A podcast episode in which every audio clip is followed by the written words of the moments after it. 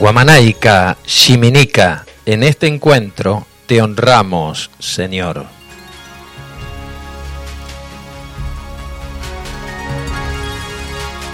Con este, man, con este mantra habilitamos nuestro programa, la edición número 115, correspondiente a este sábado, 21 de enero de, mil, de 2023. Perdón, hay un lapsus. ¿eh?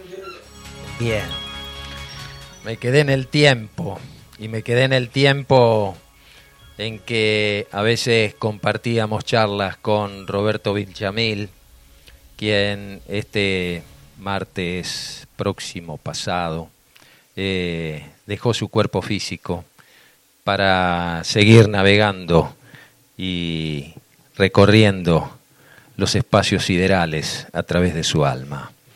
Y quería honrar a, la presencia viviente en el recuerdo de quien ha sido un difusor de todo el trabajo de ERX a través de las imágenes, a través de sus conferencias, a través también de los recuerdos que tenía de su maestro Saruma, el doctor Ángel Cristo Acoglanis, mi padre, y me honró Roberto con su amistad, con sus recuerdos y con aquellas anécdotas que indudablemente vestían y ayudaban a conformar el mapa de mi relación con quien me trajo a la vida. Por eso, más que nunca, podemos decir, Guamanaica Shiminica, en este encuentro te honramos, Señor.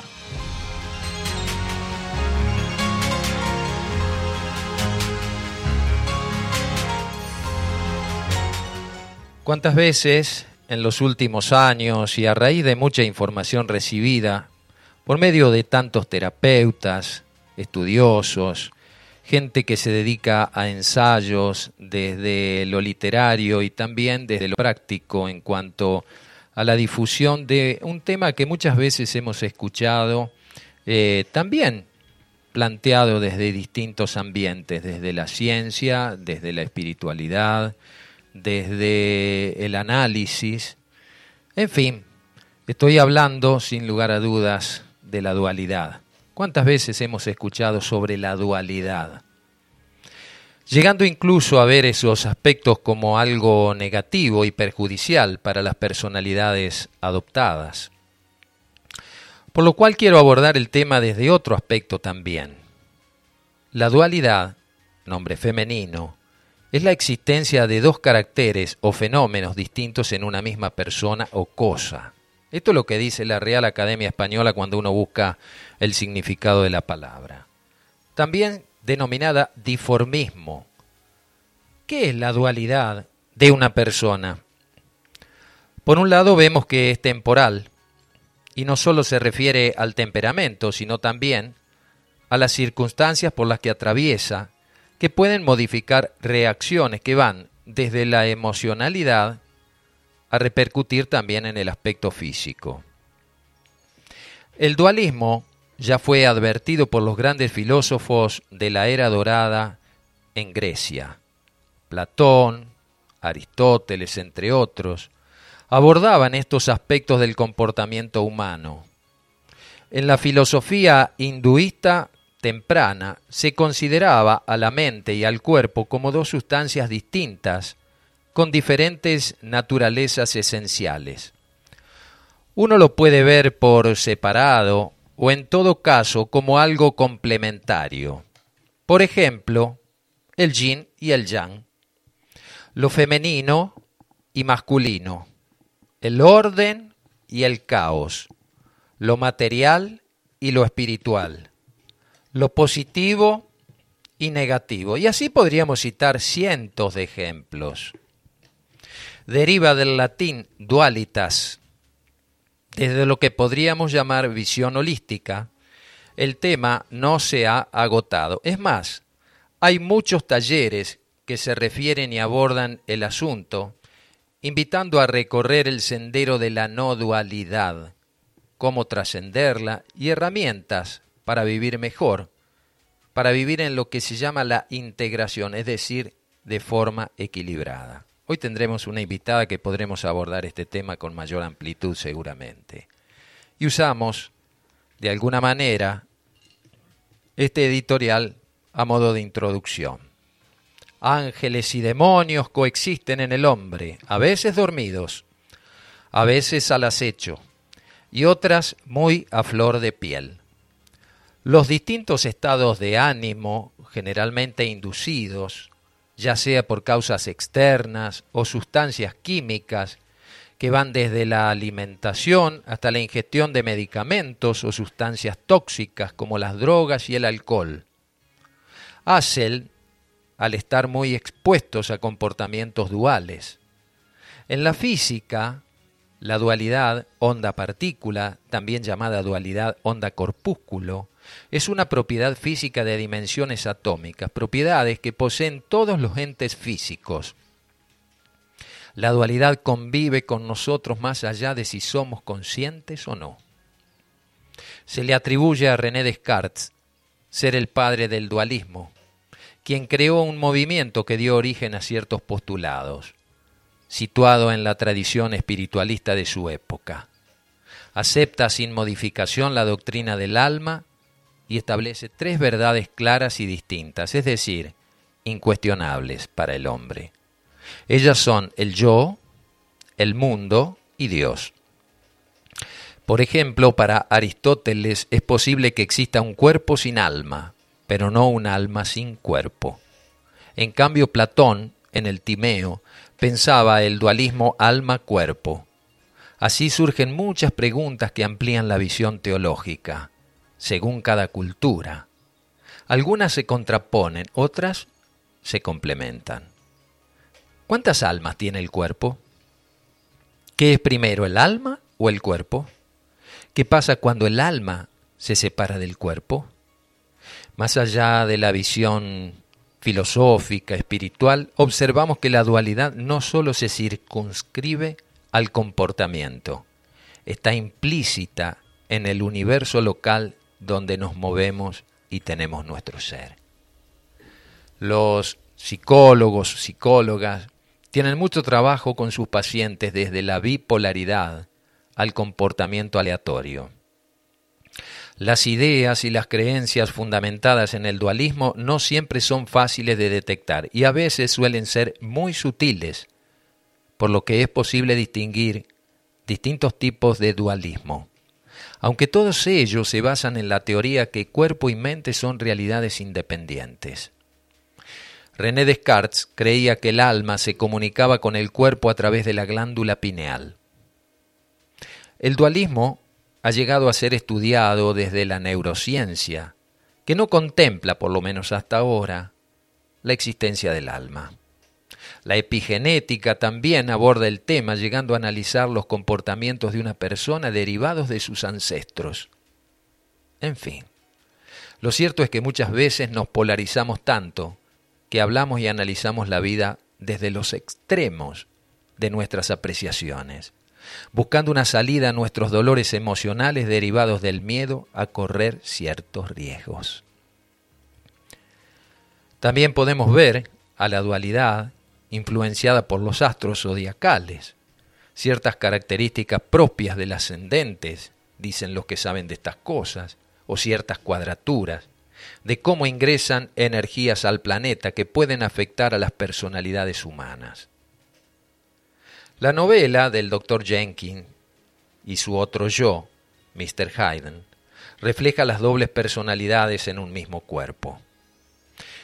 En el libro de Ramesh Balsekar, el buscador es lo buscado, refiriéndose a las enseñanzas de Ri Nisargadatta Maharaj. Hay un capítulo que le aporta una visión espiritual a los comportamientos duales, observando que tanto lo inmanifestado como lo manifestado, lo absoluto como lo relativo, la presencia y la ausencia, de hecho, todos los opuestos o contrapartes se encuentran relacionados intrínsecamente. Todos estos conjuntos representan los diversos aspectos de la mente, donde la mente es el contenido de la conciencia y constituyen el dualismo, que es la base de toda manifestación, el observador y lo observado, el conocedor y lo conocido. Percibir la identidad básica de los opuestos interrelacionados significa liberarse de la dualidad, es decir, del pequeño yo. Mientras no encontremos lo más elevado de la unidad para saber quién soy yo, seguiremos fluctuando en la dualidad muchas veces. Según los grandes maestros, ella se ha de evaporar cuando nos integremos verdaderamente como una sola manifestación, cuando podamos vivir sin pretender nada para el yo separado. El misterio se resolverá en el fondo prístino de cada conciencia encarnada. Estos canales son los pioneros del gran cambio que ya está teniendo lugar. Muchísimos seres que son yo mismo han venido desde los confines del, del mundo y de muchos universos físicos para estar presentes en este portento. La frecuencia de toda creación está en ese gran cambio y la Tierra es líder en ese proceso. Cada uno con su tarea, aceptada antes de encarnar, porque en el corazón no hubo elección, sí aceptación. Nos lo dice el doctor Eduardo Kahn, chileno en su libro Yo soy el absoluto. Al volver a vibrar como almas, desaparece la dualidad que se la interpreta hasta el presente. Bienvenidas, bienvenidos. Esta es la otra realidad, un puente entre dos orillas.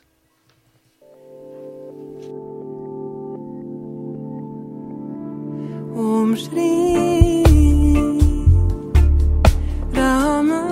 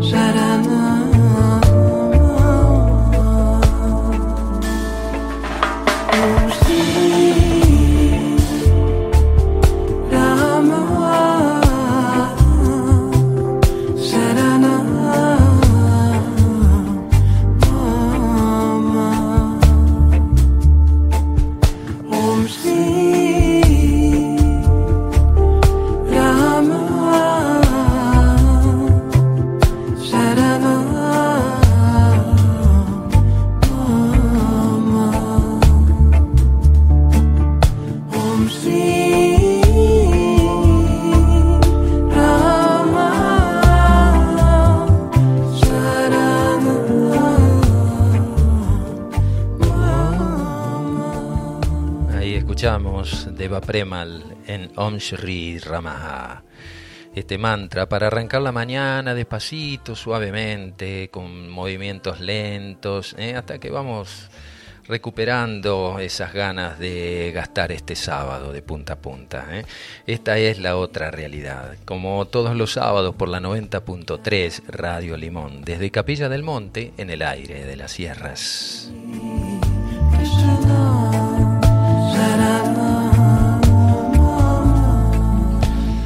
Así comenzamos a transitar por Radio Limón, un sábado holístico más de 9 a 12 en el aire de las sierras. Esta es la otra realidad, un puente entre dos orillas. En la operación técnica, mi amado Facundo Crispín Acoglanis. En la columna fitoterapéutica, mi parte femenina, mi amada Diana Pereira. Y en la conducción, quien les habla, Oscar Acoglanis, un aprendiz eterno por la 90.3 FM desde Capilla del Monte, Córdoba, Argentina y para todo el universo.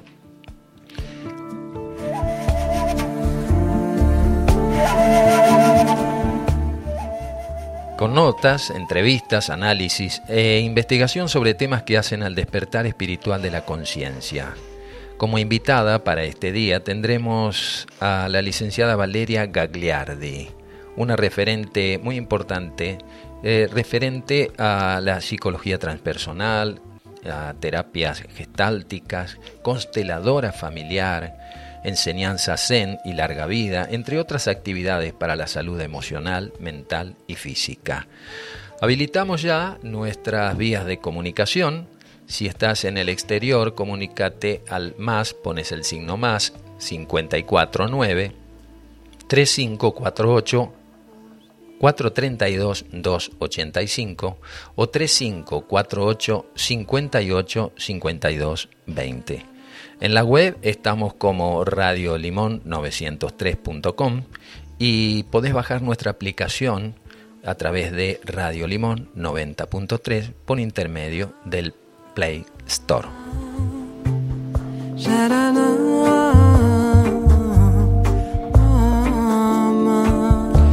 Este es el programa 115 que hacemos en vivo. ¿eh? Recordemos que el sábado pasado no estuvimos en vivo, lo hicimos a través de una grabación con, problema, con programas que tenemos archivados aquí para cuando bueno otras ocupaciones demandan la prioridad y podemos estar presentes y siempre es bueno recordar aquellos programas que hemos hecho en algún momento y que quedan así a veces flotando. Es como cuando agarras un libro que leíste hace muchos años atrás, viste, y lo lees nuevamente y siempre algo nuevo descubrís, ¿verdad?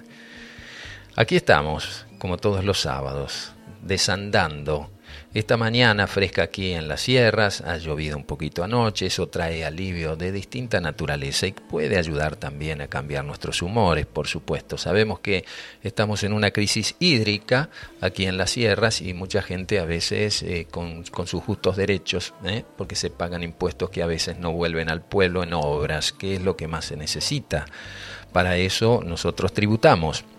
Esperemos que las autoridades tomen nota de todo esto y no tengamos que llegar a extremos ¿eh? para que encontremos aquí en nuestro espacio, en este lugar que hemos elegido para vivir, eh, esa especie de oasis en medio a veces de los desiertos, entre comillas, en los cuales nuestra sociedad se desenvuelve. Vamos a ir con la columna que sigue. Les pedimos que ya tengan lápiz y papel